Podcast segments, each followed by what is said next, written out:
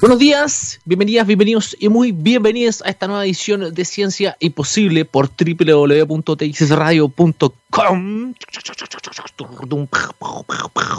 Qué fin de semana que tuvimos. No recordaba que una, que una elección me hubiera tenido tan, tan tenso. Te levantabas y ya seguían las elecciones, te levantabas al otro día, seguían las elecciones.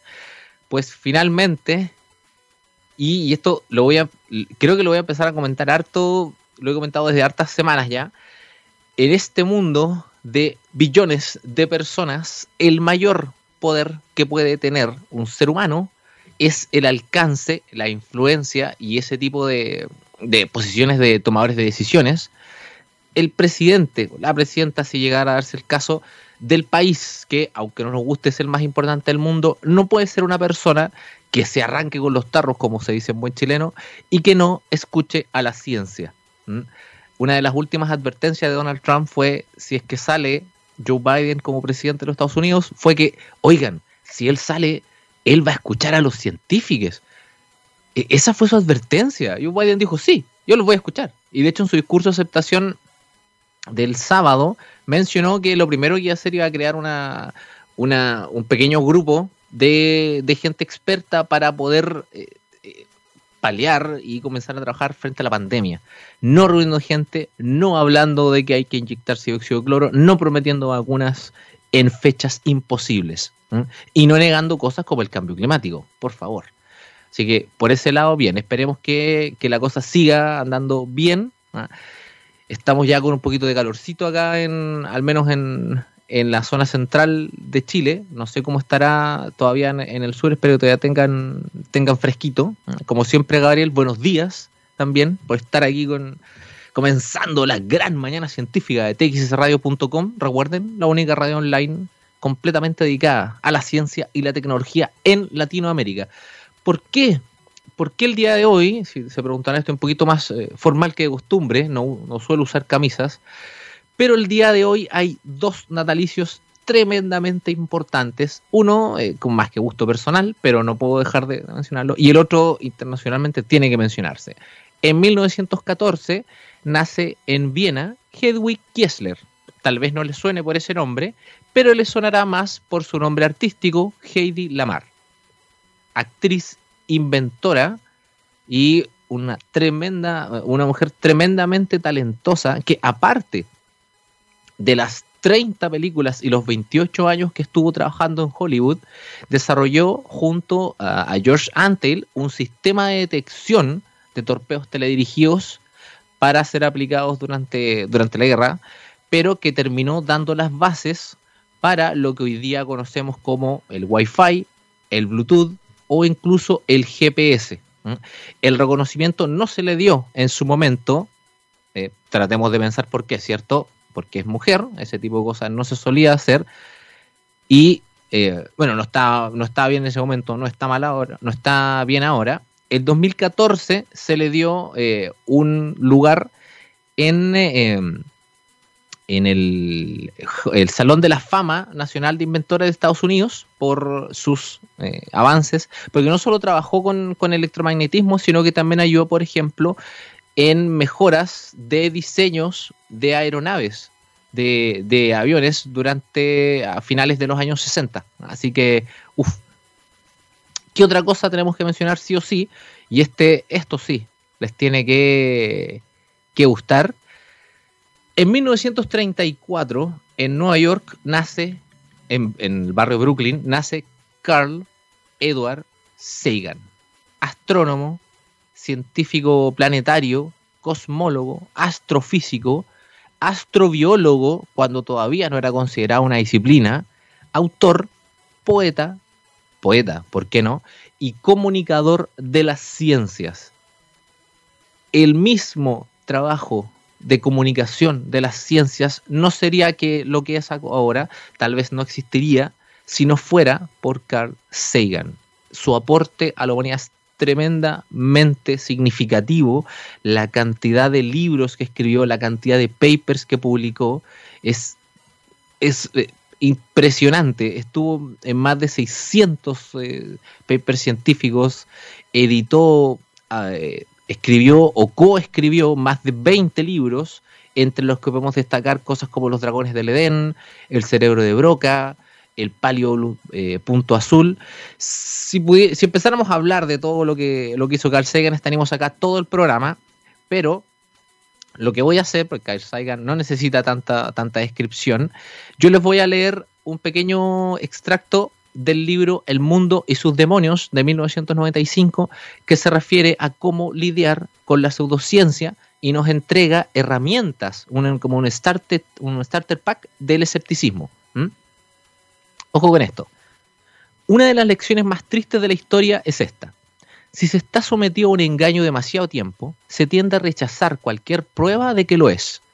Encontrar la verdad deja de interesarnos. El engaño nos ha engullido. Simplemente es demasiado doloroso reconocer, incluso ante nosotros mismos, que hemos caído en un engaño.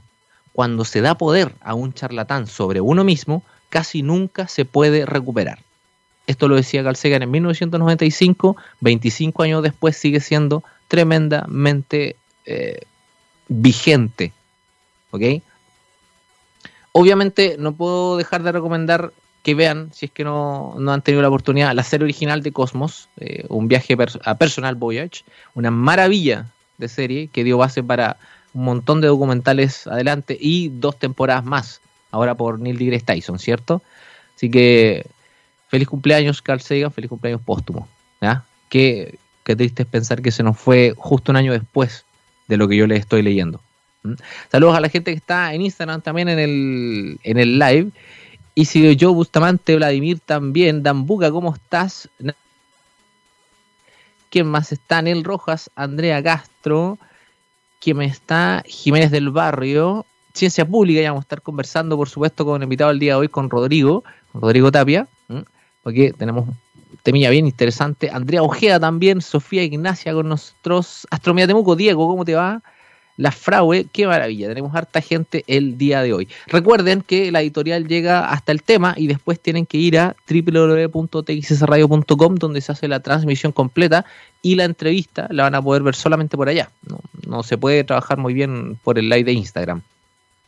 Y la última recomendación del día de hoy, el 2004, 9 de noviembre de 2004, se estrena el, un mini documental de dos partes llamado Space Odyssey, Voyage to the Planets, eh, que fue estrenado por la BBC, que cuenta la historia en un futuro eh, no establecido muy bien en qué, en qué año, la historia de cinco astronautas de distintos países viajan en una especie de nave, una nave ficticia que es el Pegasus, que lo interesante es que tiene un modelo eh, de propulsión termonuclear, que es decir, que se va impulsando a través de bombas atómicas en su cola. Eh, que sigue siendo por ahora una idea de ciencia ficción, pero se ha eh, especulado que, que pueda ocuparse o no. Es una misión colaborativa entre la NASA, la ESO, la CSA, la Agencia Espacial Federal Rusa, Y en todo este documental, como le digo, de dos partes, llegan a Venus, Marte, Júpiter, Saturno, Plutón e incluso intentan llegar a un cometa en un viaje de seis años. Habría establecer la velocidad a la que se mueven en seis años pero está bastante, bastante entretenido y se aprenden, eh, tiene muchos elementos importantes sobre el sistema solar esta eh, serie. Acá en español, cuando se estrenó en 2004, llegó como una traducción bastante literal, Odisea en el espacio, viaje hacia los planetas. ¿Mm? Vale, ¿cómo estás? Buenos días también. También está querido Selim, Lumu Sandoval. Hernán es fanático de Carl Sagan. Ahora es emocional escuchar que lo mencionaste. Y debo decir que Germán tiene ¿cuántos? ¿Cinco años? ¿Seis años? Y fanático de Carl Sagan. ¡Qué maravilla! El día de hoy, en Ciencia Imposible, vamos a tener a nuestro invitado que es Rodrigo Tapia, que es jefe de la División de Ciencia y Sociedad del Ministerio de Ciencia, Tecnología eh, eh, e Innovación, del Ministerio de la Ciencia, como, como se sabe, y vamos a estar conversando sobre la FESI, sobre el Festival de la Ciencia, que va a ser, va, eh, va a durar hasta el día domingo de esta semana. Vamos a estar conversando los detalles, las actividades, eh, cómo ha sido trabajar esto en, forma online para que vayan, eh, para que no se pierdan esto, para que de verdad se vayan a, a www.txsradio.com a seguir en esta entrevista. Va a estar bien interesante. Esperemos poder sacarle harto el jugo a, nuestro invitado. Así vamos a, vamos a hacer así para poder saber de qué estamos conversando. Pero antes de eso, nos vamos a ir con un temita. Vamos a ir con una pausa musical, mi querido Gabriel Sillo, y vamos a comenzar el día de hoy con eh, Arctic Monkeys. ¿Mm? Sí, estamos bien, ¿cierto? Arctic Monkeys, esto es eh, Brainstorm, y seguimos por txradio.com luego de esto. Vamos y volvemos. Estamos ya de vuelta por Ciencia Imposible, ahora completamente por www.txsradio.com. Acuérdense, la única radio online en Latinoamérica dedicada 100% a la ciencia y la tecnología. Y ya estamos en este momento con eh, invitado al día de hoy con Rodrigo Tapia, jefe de la División de Ciencia y Sociedad del Ministerio de Ciencia. ¿Cómo estás, Rodrigo? Buenos días. Bien, ¿y tú, Rodrigo? Oye, feliz de poder tenerte por acá. ¿Mm? Gracias por la invitación. ¿Te gusta eh, entretenido cuando, cuando la, gente acepta segundas o terceras eh, invitaciones a la radio que significa que, quieren volver? ¿ah? que, que los trataron que bien. Nos gusta hablar. Claro. sí. pero muy, muy, feliz de que estés acá. Porque... He, tenido buena, buena experiencia. Ah, qué bueno. Sí, buena experiencia, buenas conversas, así que está, bien. Se agradece. Bueno, esperemos esta segunda más también. sí, por supuesto. Una más de muchas. Esta semana eh, se nos viene la, la FESI, Festival de la Ciencia. Esto y, y, esto partió el año pasado nomás. O sea, estamos en la segunda versión. ¿Cómo, cómo, ha sido este, esta, esta transición? Porque el, el año pasado, yo tengo que, que, partir preguntando esto desde ya. El año pasado no estábamos en este escenario de, digámoslo, de, de, pandemia, ¿cierto? Se podía hacer, estar en vivo y todo. Después, casi paralelamente, llega el, estallido social. Entonces, ¿cómo, ha sido trabajar una fórmula que a lo mejor está recién empezando para este año? ¿Cómo ha sido todo eso? O sea, bueno, lo primero es que eh, el festival viene a ocupar un lugar bien especial, porque el, festival nosotros lo piloteamos como tal el año pasado, a principios de octubre, en, el contexto de la Semana de la Ciencia. La Semana de la Ciencia es el evento de divulgación científico más grande de Chile de los últimos eh, más de 20 años, eh, que siempre ha estado a cargo del programa Explora. El año pasado comenzó el, el ministerio, eh, entonces en esa, en esa línea fue como, se repensamos un poco y dijimos, ok, ¿cómo podemos como ministerio entrar a jugar un rol en esta, en esta celebración nacional? Eh, y piloteamos el concepto de FESI eh, la región metropolitana eh, y un poco como tratando de convocar a instituciones a que participaran con actividades propias, a instituciones que, que, un poco se arrancan de, la adicional imagen de la ciencia que uno tiene, como el Museo de la Memoria, por ejemplo. entonces, en esa lógica nosotros queríamos invitar a participar y, meternos un poco más en el tema del conocimiento, relevar el conocimiento eh, que está en todas partes eh, y, escaparnos un poco de este, de, no, no, lo digo de una mala manera, pero en general la divulgación científica ha estado siempre muy enfocada en las ciencias naturales. Eh, entonces también un poco nosotros traíamos esta visión de que hay que lo más amplio, de que hay que llegar a, a, todas las disciplinas que generan conocimiento, el arte, las ciencias sociales, las humanidades, etcétera. Entonces, el año pasado hicimos este piloto justo la semana anterior al estallido social, así que alcanzamos a, hacer, eh, hacer los eventos más masivos, hacer actividades eh, diversas, eh, también apuntando a todo público, también queríamos llegar más a adultos, no solo que fuera con un carácter relativamente escolar. Claro, de hecho, el, cierre gustó hasta 31 minutos el año pasado. Sí, sí, 31 minutos en el MIM. Sí, fue, fue, fue muy entretenido y, y, también por eso decidimos como que fuera un festival, que fuera un festival que convoque, eh, que fuera un festival que no fuera eh, producido por nosotros, eh, sino que fuera un festival que invitara a todos a ser parte y a sumar sus actividades en esa, en esa línea editorial. Pero además de eso, nosotros en el, en el, Ministerio, cuando partió el funcionamiento, se creó la División Ciencia y Sociedad. Y la División Ciencia y Sociedad, que es la que yo dirijo, tiene el programa Explora, que lleva 25 años trabajando en, la educación científica, y creamos el programa Ciencia Pública. Y, en, esa, en esa estrategia de, estructuración, el programa Explora eh, toma un, foco principalmente en el trabajo con comunidades escolares. Entonces, el Festival de la Ciencia eh, pasa a ser eh, de ciencia pública. Ciencia Pública es, es, el programa interno de la división, coordina las actividades a nivel nacional, que principalmente son actividades realizadas por los proyectos asociativos regionales, o sea, los PAR Explora, eh, siguen siendo eh, la fuerza de, esta división en todas las regiones del país. Este, y esta invocación eh, se hace a todas estas a todas estas comunidades que tengan proyectos, me imagino, dirigidos hacia hacia el hacia el mismo público al que siempre se ha dirigido Explora, ¿cierto? A, las comunidades escolares a lo largo y ancho de todo Chile. Eh, este año también se están, se están sumando eh, eh, actividades, entiendo yo que, y eso es lo entretenido, o sea, mencionaste lo del, Museo de la Memoria, y ahí se hizo una charla sobre neurociencia y el funcionamiento del cerebro, entonces la, la asociación ya es directa, pero es súper rico poder tener esa mezcla, porque cuando uno habla de ciencia, la ciencia social se tiende a dejar un poquito un poquito de lado, como, tú dices, eh, se le da, por ejemplo, muy fuerte, yo creo sobre todo estos dos años que hemos tenido a, la astronomía, porque tenemos dos eclipses totales de, Sol, ¿cierto?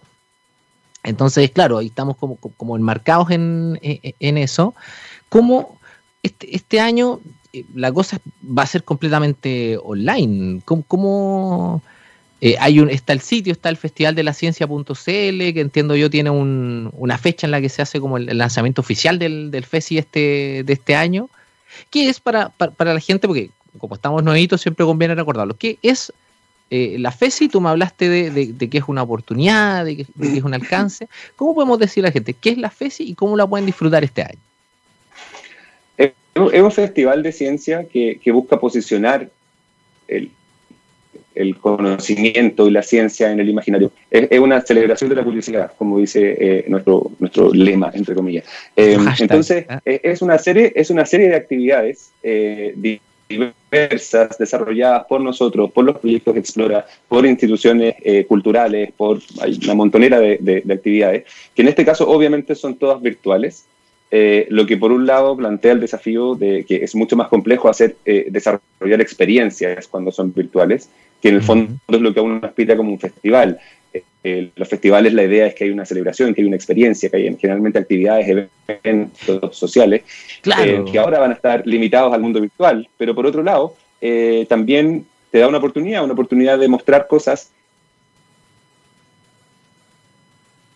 Sí, vamos a ver si tenemos ahí a lo mejor un perrito estaba tirando los cables. No, pero está, está todo bien. Estamos conversando con Rodrigo Tapia, jefe de la División Ciencia Sociedad del Ministerio de Ciencias, sobre el Festival de la Ciencia 2020. Nos comenta Rodrigo que efectivamente este año la cosa, a pesar de que es un, festival, ¿cierto? La idea es que podamos estar con la gente, ya les voy a explicar por qué digo podemos. Ahí estamos de vuelta, porque la voz este año se ha, puesto online.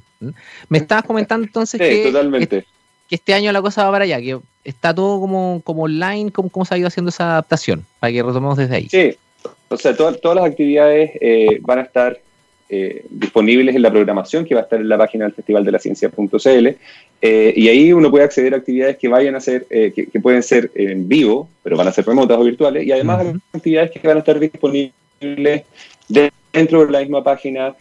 por ejemplo, vamos a, exhibir seis obras de teatro que abordan temáticas relacionadas con la ciencia y el conocimiento, que son obras que no han llegado a todo Chile, obras como Suárez o Estado Vegetal, Chau Chatarra, Foster, eh, Réplica, Greta, son obras que, principalmente han estado en Santiago o, quizás en algunas, eh, una o dos regiones más, eh, van a estar disponibles para todo Chile. Eso es una, oportunidad en el caso de, un festival virtual. Pero obviamente que la parte presencial es, irreemplazable y esperamos que en la próxima edición ya podamos tener algo más, más festivo y colectivo.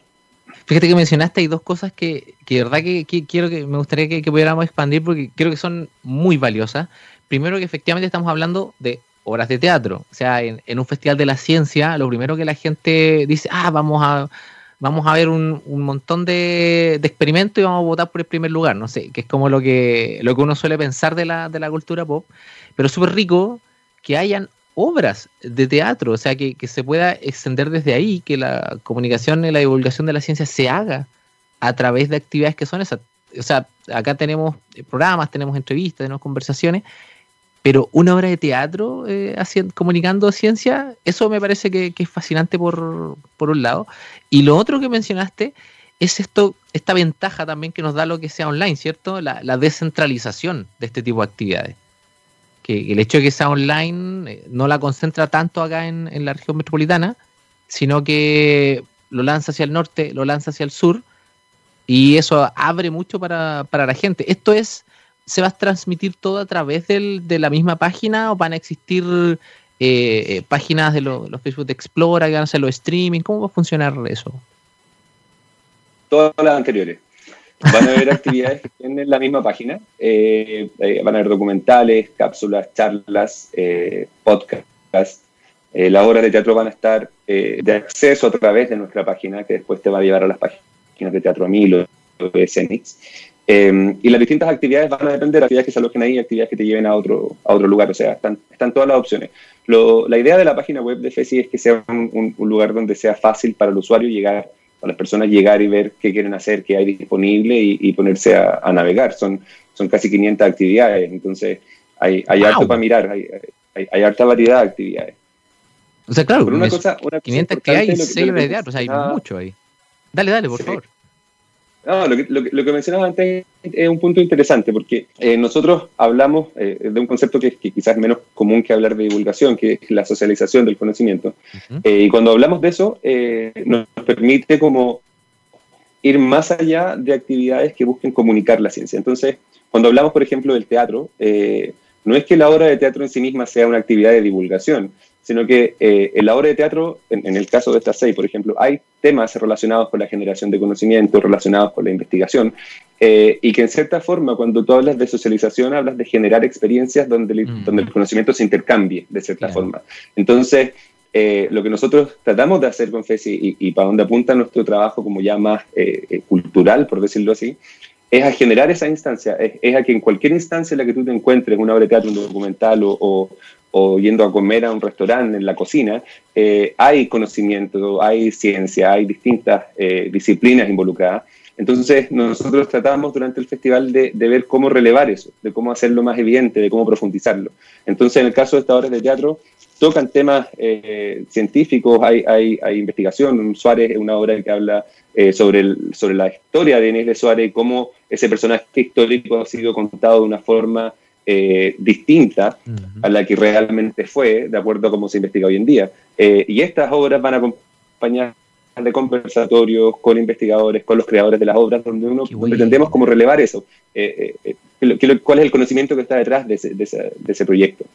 Claro, y sabes que ahí, ahí también, es que sé que estoy fascinado con todo esto, no, no, es, no es porque yo mismo tengo una actividad ahí que también la, voy a mencionar, pero que, suena, que suena como muy de cerca la recomendación, ¿ah? Pero fíjate que me fascina eso, que, se pueda conversar respecto a las actividades, no solamente que se haga la actividad, porque eso implica también una, retroalimentación, me imagino que también la, cosa online tiene, eh, tiene eh, eh, no sé cómo llamar, no sé si la palabra son herramientas, pero instancias de, que la gente pueda efectivamente hacer preguntas desde, desde donde sea que estén mirando, porque obviamente cuando es, cuando es en vivo, una cosa uno puede decir, pasar un micrófono por una fila, claro, y, la gente se pregunta, de repente no se atreven mucho, entonces por ahí también está la, ventaja de que lo puedan escribir online. Y fíjate que tengo que destacar que se hagan este tipo de actividades entre medio de otras actividades como una especie de, de sándwich, porque obviamente si estamos haciendo por varios días 500 actividades sobre comunicación, sobre divulgación, sobre, como bien dijiste, eh, socializar la ciencia y el conocimiento, eh, también uno se puede agotar. Entonces, obviamente tiene que haber, habíamos mencionado recién que el año pasado estaba 30 minutos en, el cierre, entonces, efectivamente es, una instancia que te entrega conocimiento y cultura y eh, este año tampoco, tampoco parece ser eh, diferente en ese sentido y la idea es que me imagino se, se, se, mantenga así. ¿Hay, ¿Hay alguna forma eh, bueno, me imagino que, como bien dijiste, el cronograma está en, de actividad está en, en Festival de la Ciencia.cl, ¿cierto? Así es. Si una, digámoslo, una, persona de, cualquier lugar que tenga, que tenga acceso a, la página, ¿podría esa persona ver las 500 actividades? Si tuviera de pronto la paciencia o el aguante, o, en algún momento va a tener que elegir una sobre otra por los horarios y esas cosas. De todas maneras va a tener que o sea, a, ver, eh, em, te mentiría si te dijera que me sé los horarios de las 500 actividades. son, 500, son 500, está bien. Eh, son 500. Em, pero de todas maneras, muchas de esas actividades están, quedan registradas. Entonces, hay cosas que uno sí puede ver eventualmente. Probablemente hay muchas charlas que van a ocurrir en vivo durante el festival y que después uno va a poder ver la, eh, el, registro de eso. Ya, sí, eso, eso siempre. Y eso, diría yo que también es una ventaja de, la, de las actividades online, ¿cierto? Que queda el, registro para, para, que puedas, no sé, en qué quieres participar y qué quieres ver. Porque la, charla cuando la ves en vivo tienes la oportunidad de preguntar, pero las otras te puedes quedar un poquito más, más tranquilo al, al respecto, ¿cierto? ¿Sientes tú ahí te lo, te lo pregunto como, como dentro de, la, de, las de las proyecciones hacia el futuro, que eh, cuando se haga el FESI el, el 2021, eh, se pueda volver a, una instancia en, en vivo. ¿Crees tú que, que, van a estar las la cosas? Te lo pregunto como más, más a nivel personal, si tú crees que esta cosa vamos a poder tener un poquito más controlada ya para el próximo año. Yo creo y espero que sí, pero creo que si hay una lección que podemos llevarnos de este año es, es, que todo puede cambiar muy rápidamente.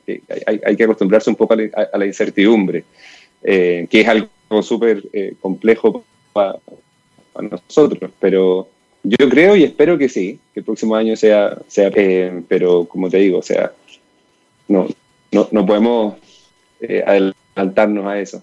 No, claro, sería esta, yo creo que te la dejo como para el, eh, claro, un desafío. Yo creo que te la dejo como para el, para el final de, del FESI, porque imagino que tienes una, gran semana por, delante todavía. Eh, porque hay efectivamente cosas que, son necesarias hacer en vivo, hay cosas que son necesarias hacerlas online, como decíamos, por el, eh, por el alcance. Entonces sería interesante después poder hacer una, especie de, de retroalimentación, de conversación, si si se podría encontrar el equilibrio entre ambas actividades. Porque, porque efectivamente, claro, claro, porque efectivamente cuando la cosa muy, es muy en vivo, eh, eh, estamos, de repente es casi un reflejo, ¿ah? se tiende a centralizar mucho la actividad.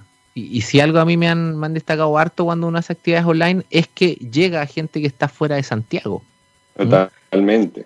O sea, lo, principal del, del mundo online. incluso es algo que, nosotros tenemos eh, presente desde antes de la pandemia.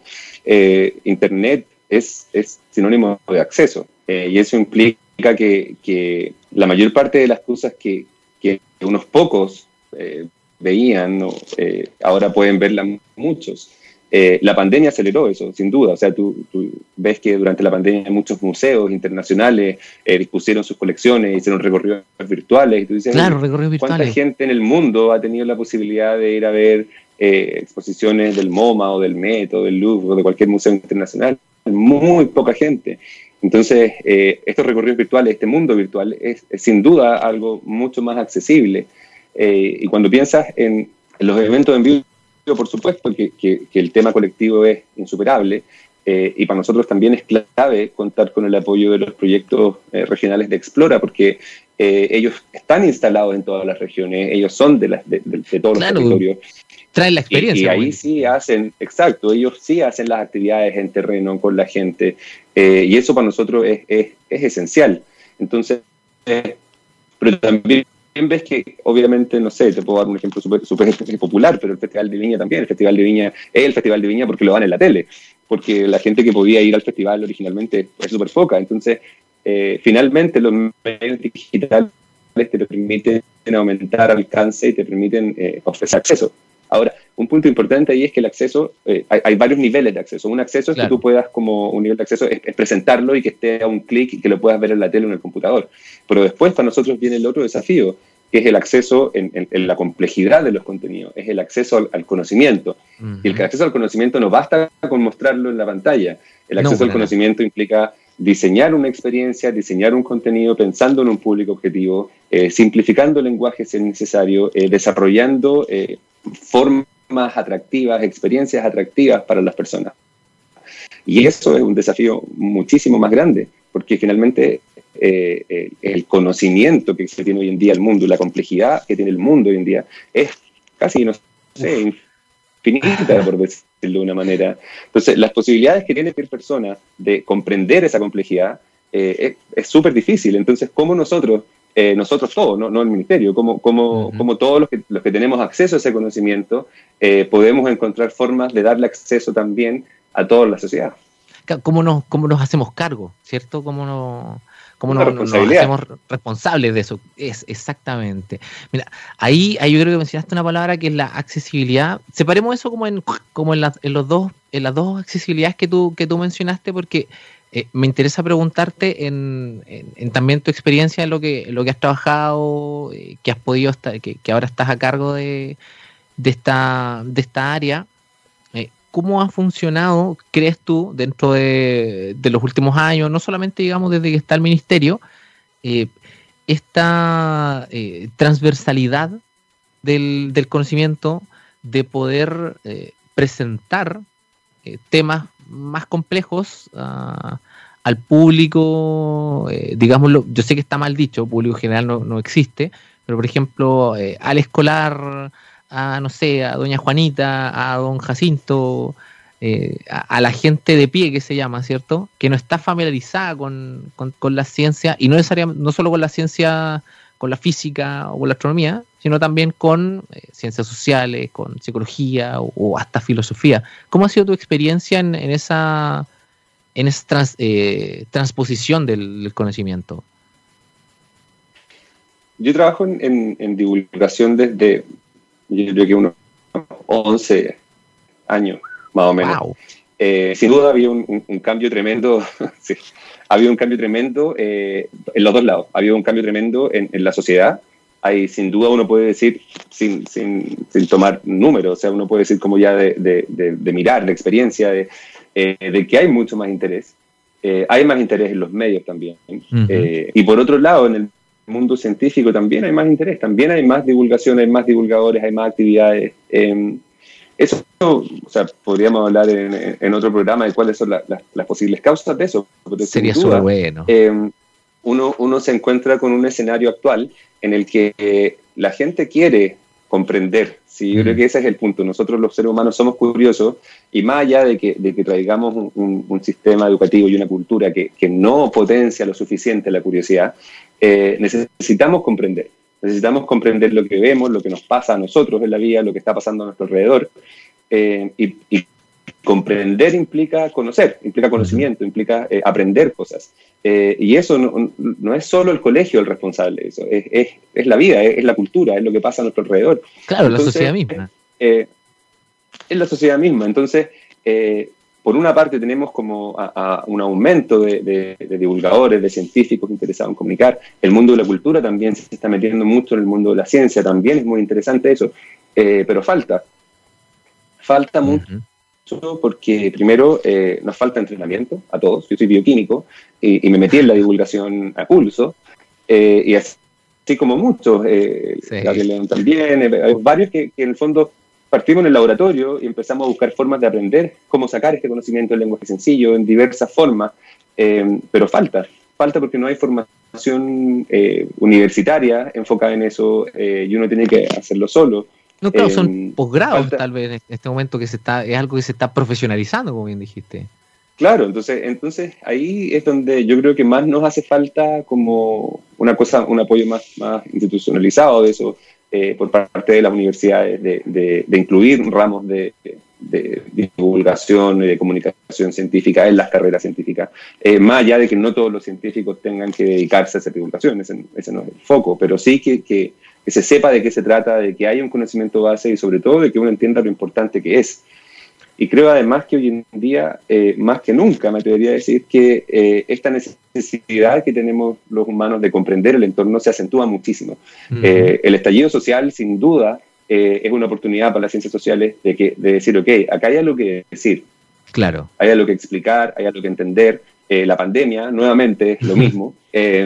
entonces, estamos en un minuto en el que yo creo que la mayor parte de las personas necesita y quiere entender de qué se trata esto, el calentamiento global, de qué se trata. Eh, y, si queremos pensar, sobre todo hoy en día, que tenemos que, pensar entre todo una nueva constitución, creo que es el minuto de, poner el conocimiento ahí, de dar acceso al conocimiento y de, empezar a pensar, entender en lo que estamos metidos, entender cómo funciona un poco este infinitamente complejo sistema para tratar de tomar mejores decisiones y para tratar de con el planeta. Eso ahí, pero yo creo que tú has una cosa clave que es el tema de la, de las decisiones, o sea, más tan importante como, como saber qué conocimiento eh, eh, llega, en qué calidad, el cómo se entrega ese conocimiento, ¿cierto? ¿Crees tú que sea necesario? O sea, me imagino, me imagino que sí, por, lo, que has, por lo que has mencionado. ¿Crees que sea necesario una, triangulación, digámoslo, entre las, las universidades, eh, ahora entre el, nuevo Ministerio de Ciencia y de pronto también los mismos medios, como, como para generar un, no sé si llamarlo un acuerdo, pero que a futuro existan eh, formaciones de pregrado de comunicación de ciencia, porque hasta ahora son cursos que se hacen, son eh, diplomados que se hacen, los postítulos, eh, el magíster es, internacional, está en, dos lugares, pero todavía no nos estamos haciendo cargo, bien dijiste, como... porque la cosa está, está en pañales, ¿cierto? ¿Crees que sea necesario? O sea, me imagino que sí, pero, ¿te gustaría? Yo creo que esa es la, la pregunta, que desde el Ministerio de Ciencias, de las universidades, de pronto el mismo Mineduc y todo ahí, que fuera una, triangulación en pro de la, de la comunicación del conocimiento? Totalmente, totalmente creo que es algo que es parte de, lo que tenemos que hacer nosotros. O sea, creo que es parte también de, mi, eh, no sé, responsabilidad. Siento que, parte de eso es, es, trabajar pensando en cómo eh, contribuimos a esto y, es imposible contribuir a la socialización del conocimiento si no vamos eh, a las bases y a la formación. O sea, la formación es, es necesaria para, para, esto, así que sí, sin duda es algo que tenemos que hacer. Pasa que primer año, pandemia, muchas cosas que hacer. No, claro, así pero, pero está, está, en la, está, en la, lista de, está en la lista. no, digamos que hay un momento ideal para las cosas, o sea, llegan y llegan y hay que, pero hay que hacerlo. Total, Totalmente, estamos en un momento que se trata de eso, estamos en un momento en el que todo es, eh, hay urgencias ahora y hay que, hay que hacerlo nomás. lo bueno, está, lo, es que estás ahí en el, en el lugar indicado, digámoslo, así donde, no sé, pues, como decimos, donde las papas, donde las papas queman. ¿ah? Entonces, eh, al respecto de eso, quería hacer la otra mitad de este, de este acceso, que más que nada por, por también eh, apelar a este, este hacernos cargo, ¿cierto? yo, claro, en, una dimensión distinta, estoy también con una, con una actividad en, en, la, en la FESI, que la voy a estar comentando también al, cierre del programa.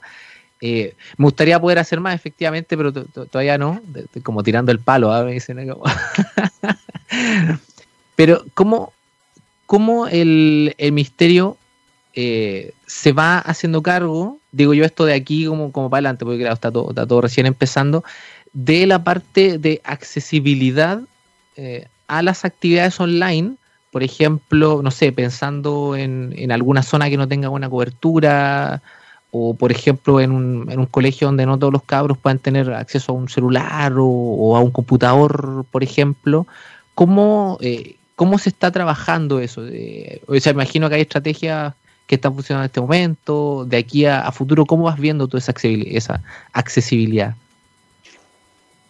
Uh, creo que, creo que es súper complejo. Em, primero porque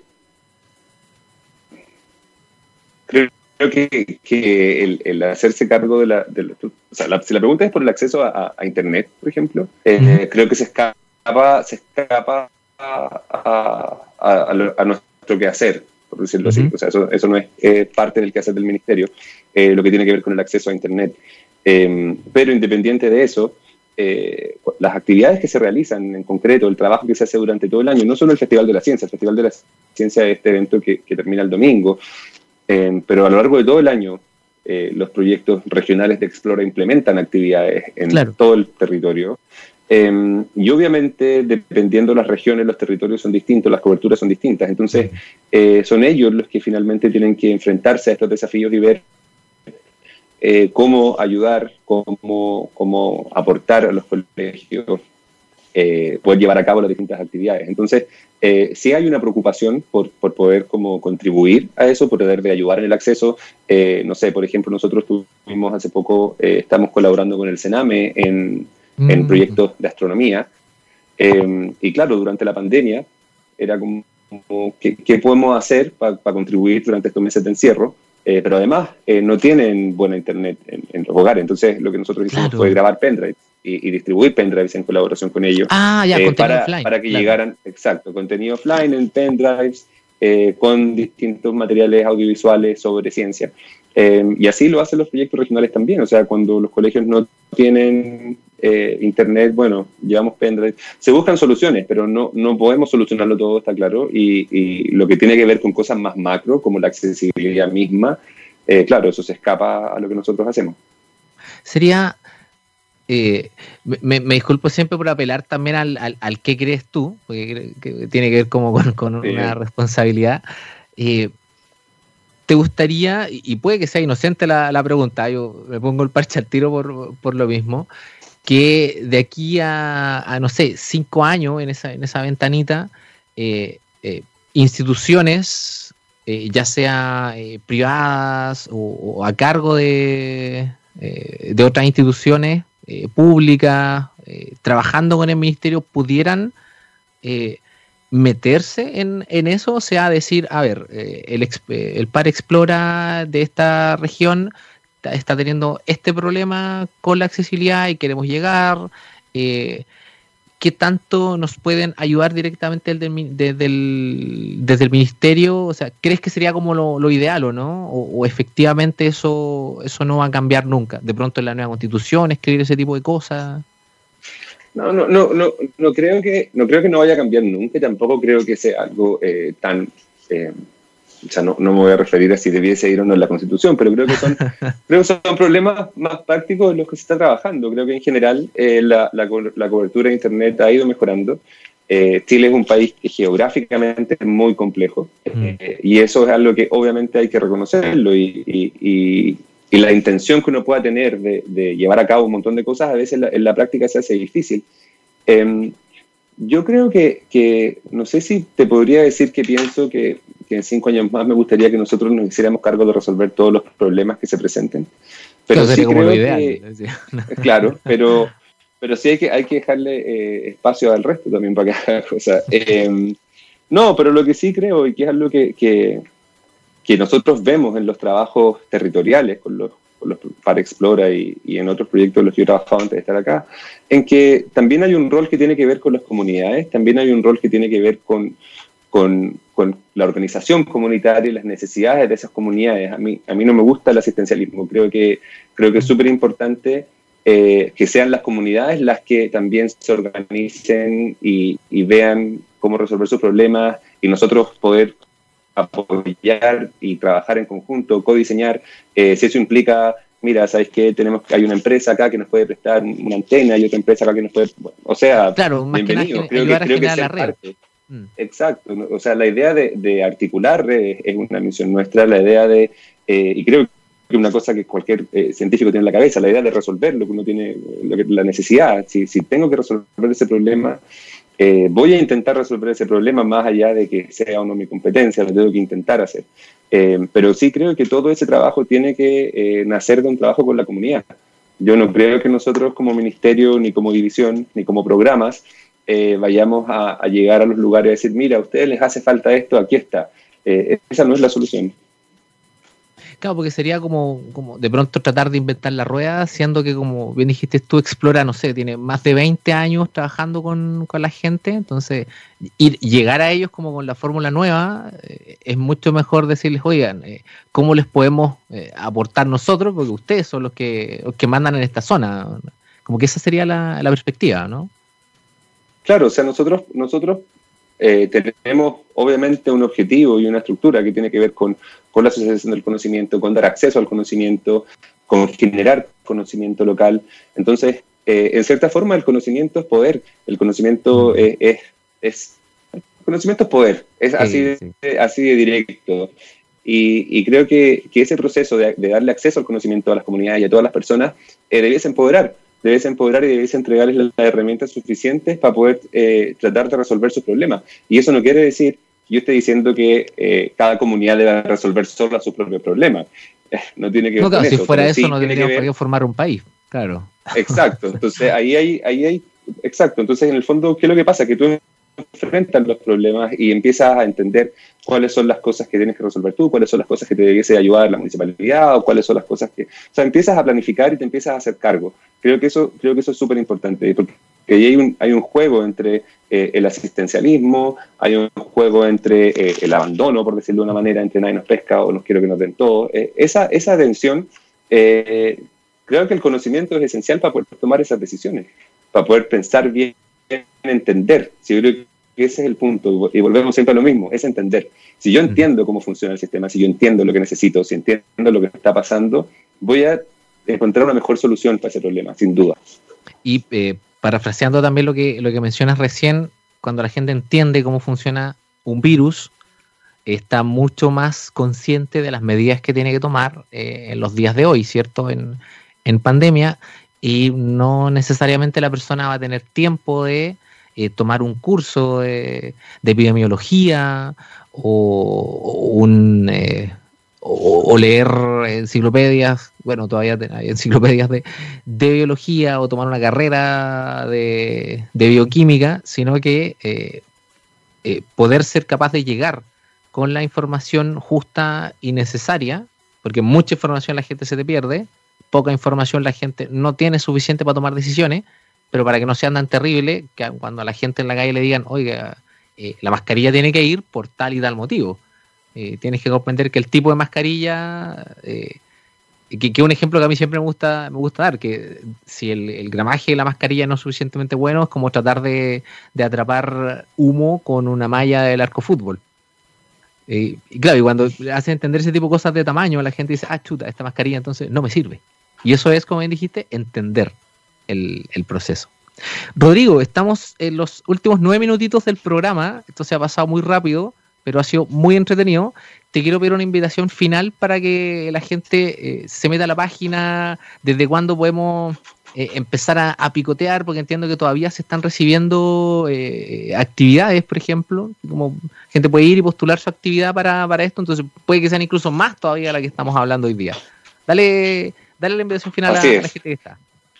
Bueno, el Ministerio de Ciencia queremos dejarlos a todos invitados al Festival de la Ciencia. Eh, esta celebración colectiva que busca eh, convocar a distintos actores, instituciones eh, culturales del mundo científico, quienes quieran participar generando actividades que den acceso al conocimiento, generando actividades que despierten la curiosidad. Entonces nuestra invitación es acelerar la curiosidad, a visitar la página web del Festival de la Ciencia.cl y ver actividades y planificar la semana desde el miércoles 11 hasta el domingo 15 eh, celebrando la curiosidad. El, el, el, hashtag es eh, celebrando la, la, curiosidad, celebremos la curiosidad como para poder, para poder empezar a viralizar la cosa ya. Tengo, celebremos la curiosidad. Ese, ese es, ahí está. Celebremos, hashtag celebremos la curiosidad, porque, y aquí hago el, el aviso, también te lo, te lo detallo a ti, eh, Rodrigo. yo voy a estar el 15 de noviembre eh, a las 17.30 en, en, una pequeña charla que, preparé que se llama eh, Ciencia y Monstruos. Nosotros acá en octubre en Ciencia Imposible hicimos un como un, un mes de Halloween, entonces estuvimos conversando sobre la ciencia de, de los monstruos, hablamos de, de, la física en Godzilla, hablamos de, de, las plantas, hablamos de zombies, incluso en, algún momento estuvo bien, bien entretenido. Y ese día vamos a estar hablando, por ejemplo, de electromagnetismo eh, aplicado al monstruo de Frankenstein. Vamos a estar hablando un poquito de, infecciones virales, hablando, por ejemplo, de los hombres lobos o, el mito del vampiro, que tiene que ver esto con, la luz del sol. Va a estar bien, bien interesante lo que, lo que les propongo. Esto es el 15 de noviembre a las 17.30. Eh, la primera vez que voy a estar en el, en el FESI, así que espero que no sea la última. no, pero... Eh, Rodrigo, te quiero agradecer. Estamos empezando. Sí, cierto. La, la, idea es que todo esto sea para aprender y para y adelante, porque al final, eh, para atrás, como dicen por, por ahí en Latinoamérica, creo que en Venezuela, para atrás solamente para tomar vuelo. ¿Mm?